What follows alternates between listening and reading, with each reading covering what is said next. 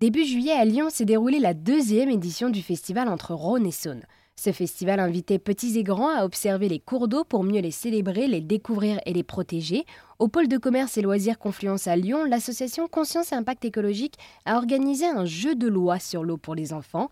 Yann Gerbeau animait cet atelier et par téléphone, il nous a présenté les volontés de ce jeu qui sensibilisait donc sur les enjeux de l'eau. Alors c'est vrai que ce jeu, en fait, euh, voilà, la thématique de l'eau, elle est quand même assez large. Et à travers ce jeu-là, on n'a pas voulu la réduire, on a vraiment voulu montrer toute la complexité qu'il y avait autour de cette question de la ressource en eau.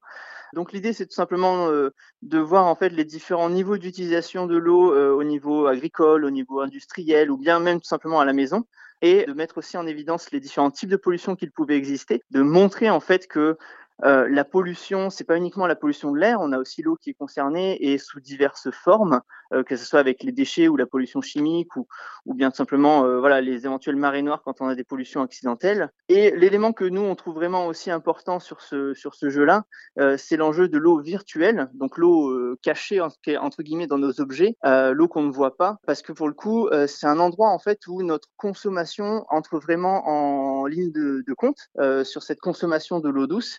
Il euh, faut savoir que l'eau douce, il n'y a que 3% en fait de toute l'eau de la planète qui est de l'eau douce. Le reste, c'est de l'eau salée, donc c'est l'eau qu'on ne peut pas boire, qu'on ne peut pas consommer. Pour autant, dans les processus de fabrication de beaucoup d'objets, on utilise en fait une grosse quantité d'eau douce. Et donc l'eau, en fait, est vraiment euh, utilisée euh, de manière de manière un peu abusive, on va dire ça comme ça, vis-à-vis de cette société de consommation, puisque la production d'objets va nécessiter la consommation de cette eau douce. Et l'idée, c'est vraiment de montrer que l'eau, c'est pas uniquement l'eau qui sort du robinet, mais qu'on a des usages vraiment multiples et variés, et donc permettre aux enfants de mieux comprendre la société. Eh bien, merci beaucoup Yann. Vous avez animé le jeu de loi sur l'eau, organisé donc par l'association Conscience et Impact écologique du festival entre Rhône et Saône à Lyon.